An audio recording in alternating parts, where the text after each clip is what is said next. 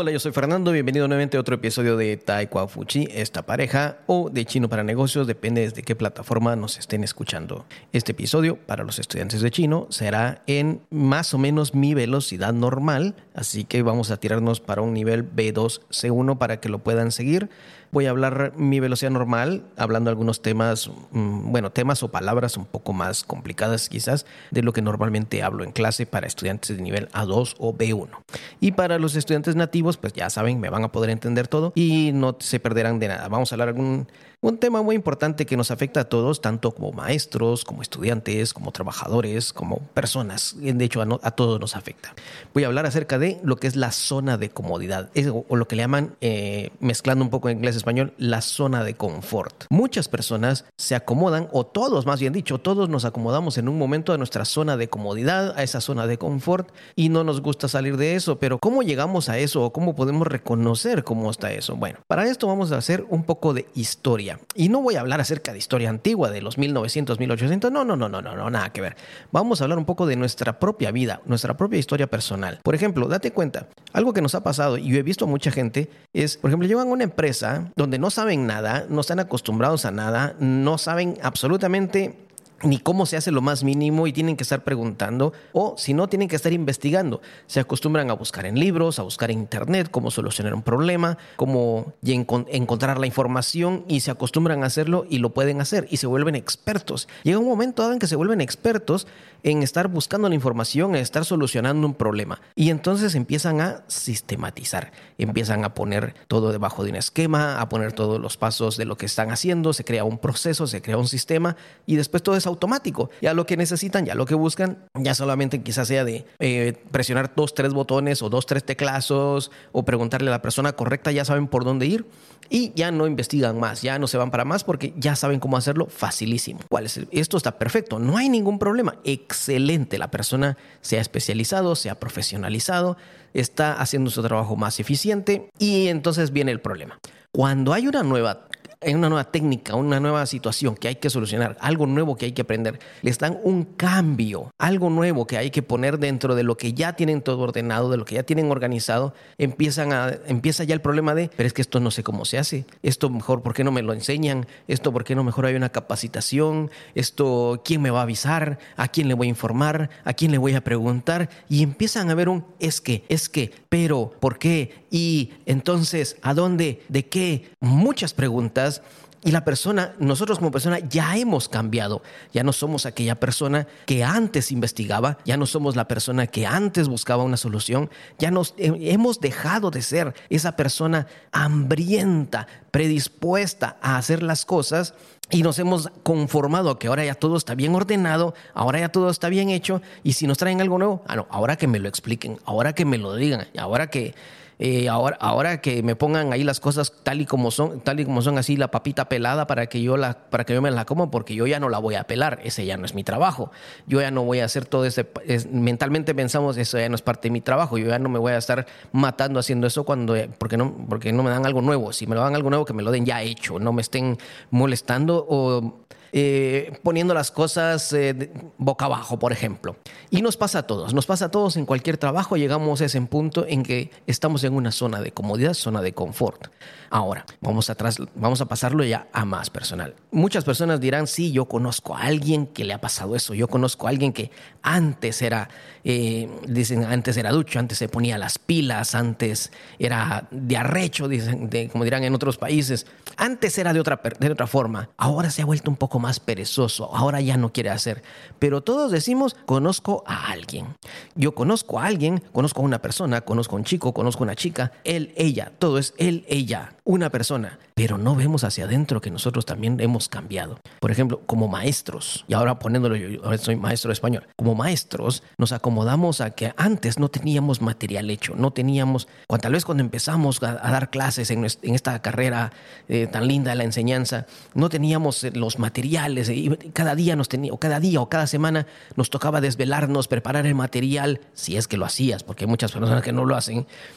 Eh, los que se dedicaban ponían el material, eh, se ponían manos a la obra, investigaban, buscaban, eh, hacían un bonito PowerPoint o Keynote, depende qué, qué, qué, computadora estés usando, pero hacían una presentación con dibujos, algunos con animación e incluso con fondo, con colorcitos, con diferentes fuentes y todo con tal de que se mirara, que se viera bonito para el estudiante. Y hacíamos todo eso y nos gustaba ver eso y nos gustaba hacer, ver la reacción de los estudiantes cuando veían nuestro trabajo y nos apasionaba eso.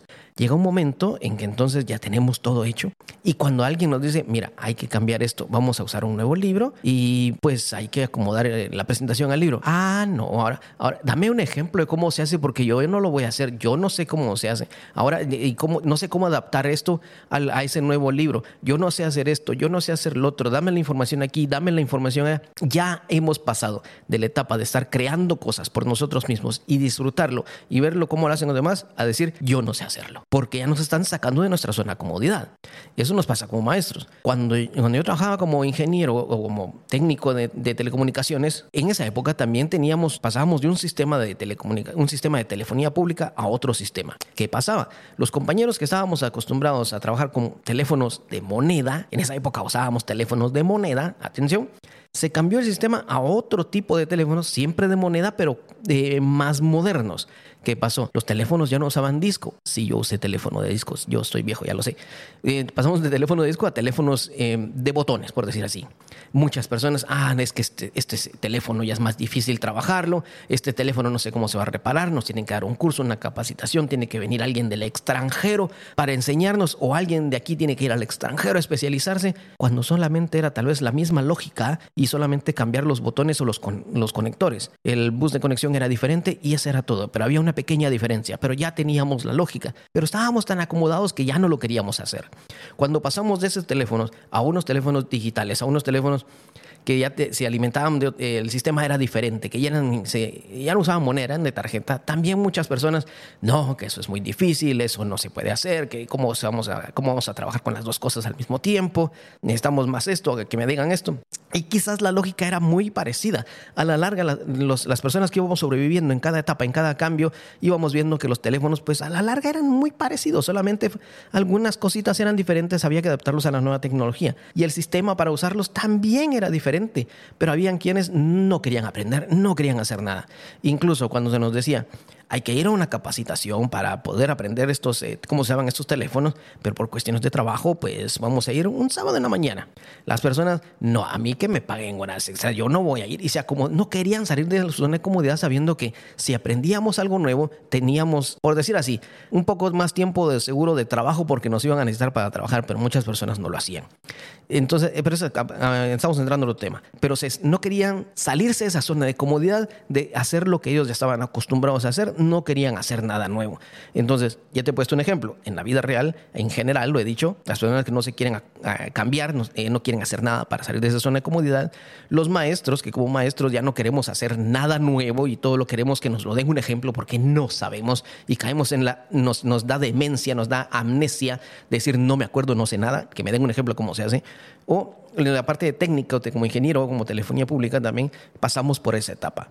Pero también pasa con nuestros estudiantes, también le pasa a los estudiantes. ¿Qué pasa con los estudiantes? Cuando hemos sido estudiantes nosotros también, antes leíamos el libro, teníamos que hacer una investigación y buscábamos en el libro, porque no había internet. Buscábamos en el libro dónde estaba la información, nos poníamos a leer toda la noche, a estudiar, a repasar. Yo recuerdo que en mis tiempos de universidad pasé un mes en un curso que saqué de un mes, eh, en un curso de vacaciones. Pasaba, me costaba a las 2, 3 de la mañana para poder ganar ese curso, un curso que era muy difícil y me tenía que levantar ya a las 5 o 6 de la mañana. Estaba durmiendo casi dos o tres horas, eh, tres horas máximo. Mis padres me dijeron, ¿crees que ese sacrificio vale la pena? Y les dije, solo es un mes. Y yo sé que si saco este curso un mes, después vienen, tengo más oportunidades de sacar otros cursos y, poder terminar la carrera. Si no, este me va a frenar mucho. ¿Qué pasó? Pues me, me salí de esa zona de comodidad durante un mes, pues les estuve entrando todas las noches a leer el libro y hacer los ejercicios del libro porque no había internet hasta que entendía el tema cuál era, hasta que descifraba cuál era el, punto difícil y lo, logré ganar el curso. De hecho, logré ganar y en los últimos dos exámenes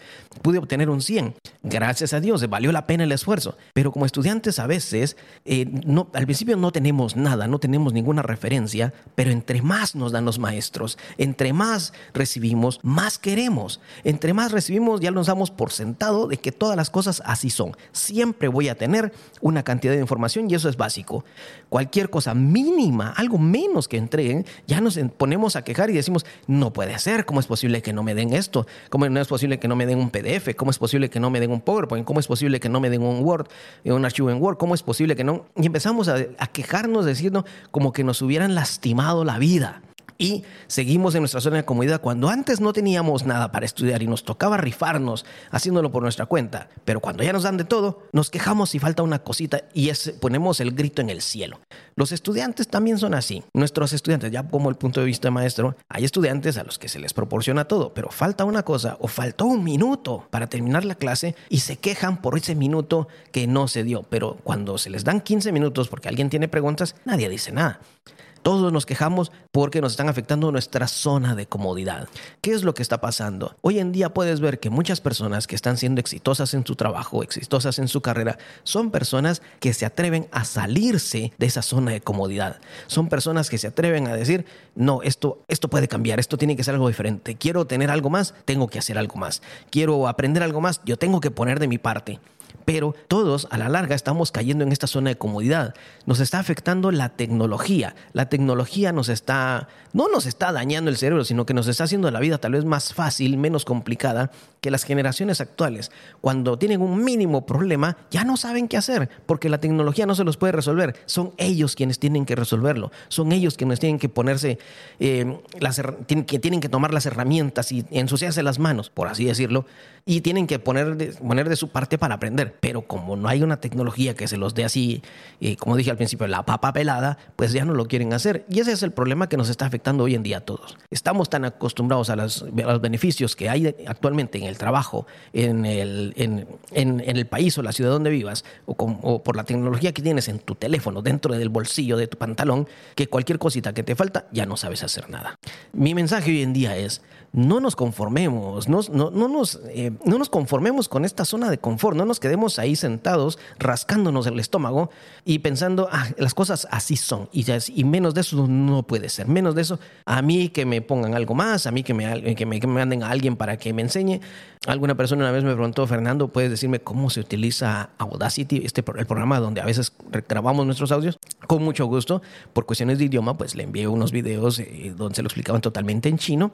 Al final esta persona me dijo, eh, no, yo prefiero que usted me explique porque si no puedo entender cuando me dan los videos estaba tan acomodada a que todo se le enseñara que no podía ver un video en chino. Y en esa época, pues mi chino tampoco estaba tan bueno. Es un ejemplo que pongo pequeño, es un ejemplo que pongo pequeño. Pero salgamos de esa zona de comodidad, pongamos de nuestra parte, echémosle manos a la obra y van a ver, las cosas no son tan complicadas como lo pensamos. se los digo por experiencia, las cosas no son tan complicadas. A veces yo me freno y digo, no puedo hacer esto, o me cuesta hacer un trabajo, lo consulto con otras personas, lo consulto con mi esposa, lo, y al final me doy cuenta de que no era tan difícil como yo pensaba.